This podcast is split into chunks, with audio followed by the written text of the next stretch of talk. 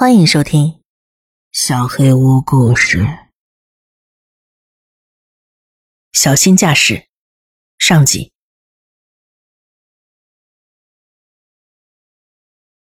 前男友一直不喜欢我们的狗，要不是他那么丑的话，或许他会把狗也带走吧。如果露露是那种可爱的迷你金贵宾，或者柯基，或者至少是……虽然丑，但是有魅力的狗，那我毫不意外，他会像要走我们公寓里其他东西一样，宣称露露归他所有。但露露只是一只普通的、又老又丑的狗，为此，我永远感激他。我不想过多的谈论我的前任，这不是关于他的故事。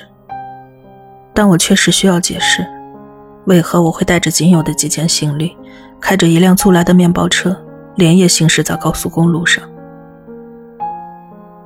我和前男友在一起六年了，没有结婚。他说结婚这种事已经过时了。我说好。我有为此觉得难受吗？嗯，有。但是我什么都没说。我曾经那么爱他呀！五个月前，他告诉我想分手，这就是原话。我想分手。他的手没有颤抖，眼里没有泪水，连语气都没有变化。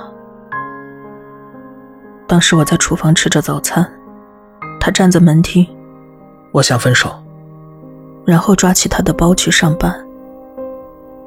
眼泪掉进面前的麦片粥里，露露听到了我的哭声，拿鼻子在我腿上蹭了蹭。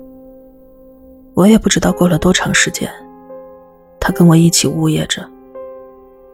那天我没去上班，坐在沙发上看着阳光照进公寓的墙上，我一直以为这是我们的家。问题是，他赚的钱比我多。他说他很乐意支付大部分的租金，很乐意置办家具，很乐意负担我们新车的贷款。他很乐意为这个花钱，为那个花钱，用各种各样的好东西装满我们的公寓。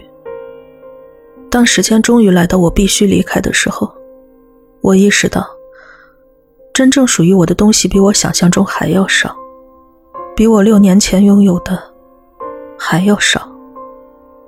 我意识到自己其实不用租面包车，我没有沙发，连把椅子都没有。文书上写了，那都是他的所有物。我没有任何盘子和刀叉。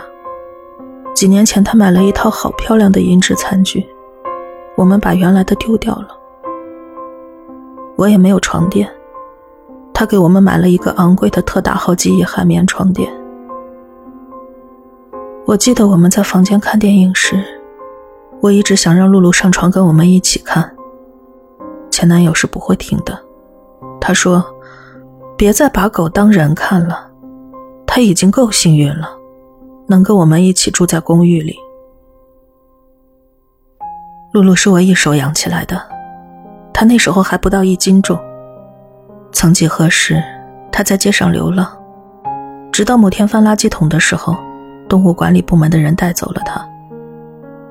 你能看出它身上有斗牛犬的血统，但除此之外，它就是只傻乎乎的美国土狗。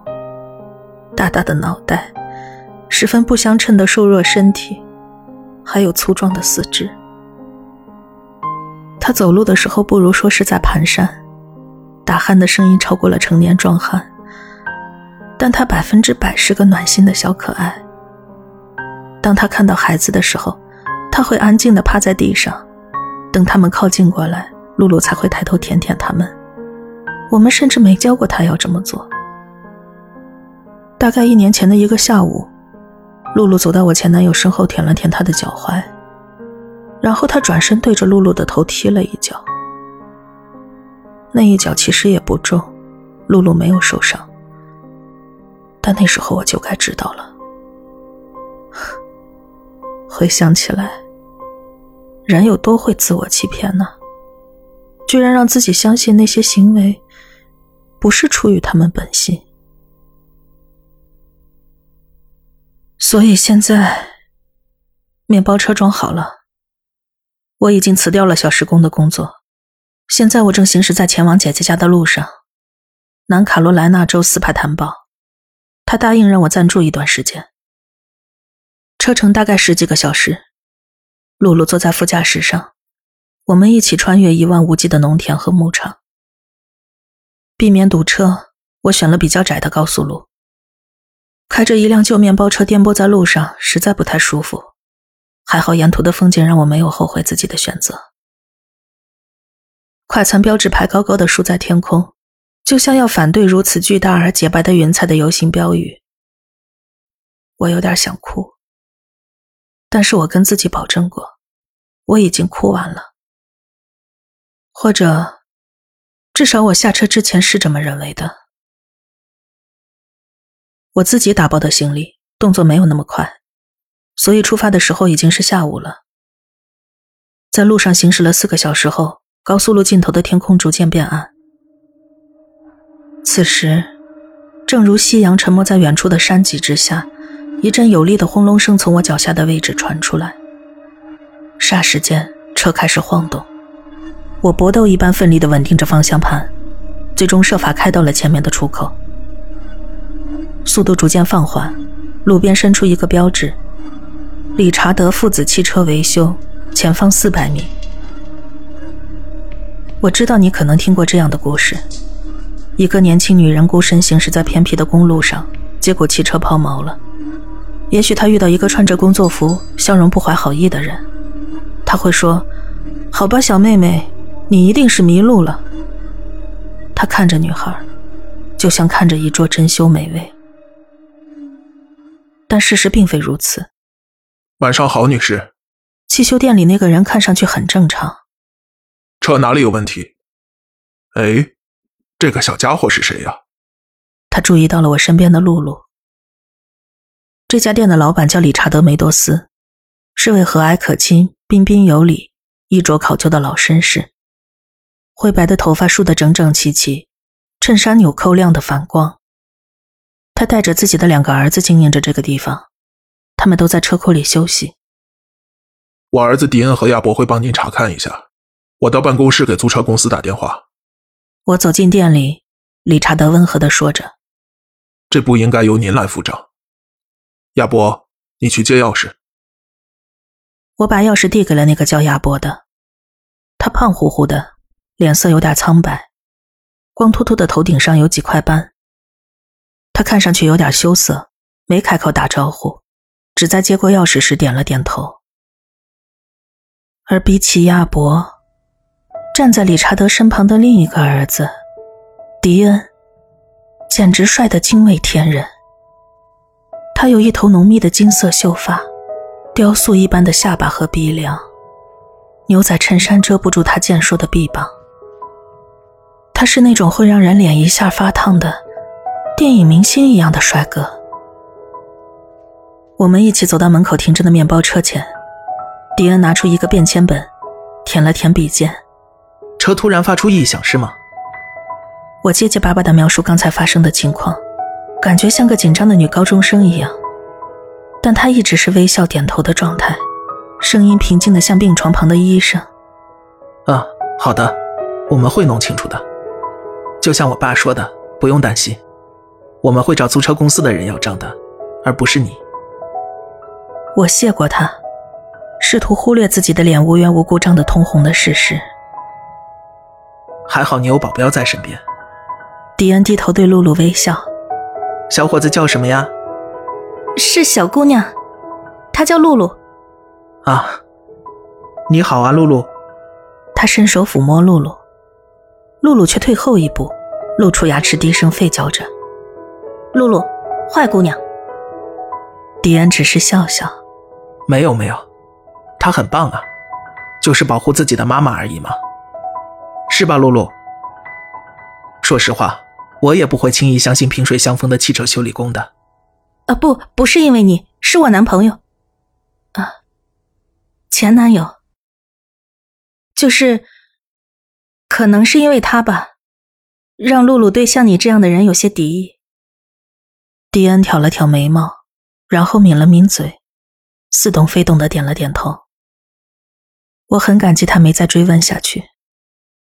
他让我进去等着，他会把一切处理好的。我回到他们的办公室，理查德已经跟租车公司的人谈好了，轻轻松松。现在除了等车修好，也没别的可做了。挂在角落的电视上静音播放着电视剧《朱迪法官》。理查德坐在我对面，他一边抚摸露露，一边告诉我他和他家人的一些事情。他的妻子在一年半之前去世了。他在睡梦中突然过去了，想想也是件好事吧。他说那几个月过得很难，但是自己跟儿子们的关系很亲近，大家互相关照着走了出来。露露似乎感觉到了他的悲伤，因为他平时不会对陌生男性如此友好。唉，希望您不要介意我的话不合时宜。他一边抚摸着露露的头，有这条狗在您身边。我为您感到庆幸。嗯，为什么？呃，也不是吓唬您，发生了一些不好的事情。他说，他不想引起我任何不必要的担心。但是在过去一年半的时间里，这片玉米地前方的树林里发现了七名女性死者的尸体。所有受害者都像您一样，年轻女性。独自旅行，所以带着这个小家伙真是太好了。他把脸靠近露露，露露舔了舔他。哈哈，好姑娘，真乖。啊，感谢您的提醒。不客气，我说了，并不是为了吓唬你，应该没事的。没关系，您人真好，你们都很好。我又加了一句。迪恩也帮了很多忙。世界著名团队理查德父子汽车维修公司竭诚为您服务，这是我们应该做的。哈哈哈，不过也真心感谢你能这么说。我差点就要问迪恩有没有女朋友了，好像对一个完全陌生的人提出这样一个问题是件再正常不过的寒暄一样。还好，在我找到机会让自己难堪之前。另一个儿子亚伯拖着脚步走进了办公室，他低声说着什么，递给他父亲什么东西。理查德点点头：“好了，看来都为您处理好了。不需要签什么单子之类的吗？不用，都处理好了。保险起见，再给您开一张收据。不过您已经可以走了。来，我送您跟露露出去。”离开办公室的路上。我权衡着把自己的电话号码交给迪恩的利弊。要是被拒绝了，我会陷入极度的尴尬之中；但若是什么都不做，我可能会后悔很久很久。两相对比，到底怎样比较好呢？我对突如其来的单身生活如此陌生，以至于忘记了这些男男女女间的小伎俩。事实证明，这些纠结不过是自我拉扯。我走到车前时，迪恩已经不在了。迪恩走了。亚伯点了点头。有个约会。哦，又有约会。我怎么一点都不意外呢？当然了，我也这么想。是啊，我又在期待什么呢？就算迪恩只是某个郊区的汽车修理工，也改变不了他英俊潇洒、风趣健谈的事实。如果有机会，女孩们会为他徒手拆烂一辆汽车，然后撕开他的衣服，他的肌肉与汗水一起闪闪发光。我觉得自己像个白痴一样。好了，很高兴见到你。也很高兴见到你，露露小姐。理查德蹲下身，最后一次与露露碰了碰头。亚伯掏出钥匙，伸到我面前。我接过钥匙，谢谢你。亚伯也笑了，但这次他没有中断目光的接触，一瞬间，我的身体没来由的抖了一下。小心驾驶。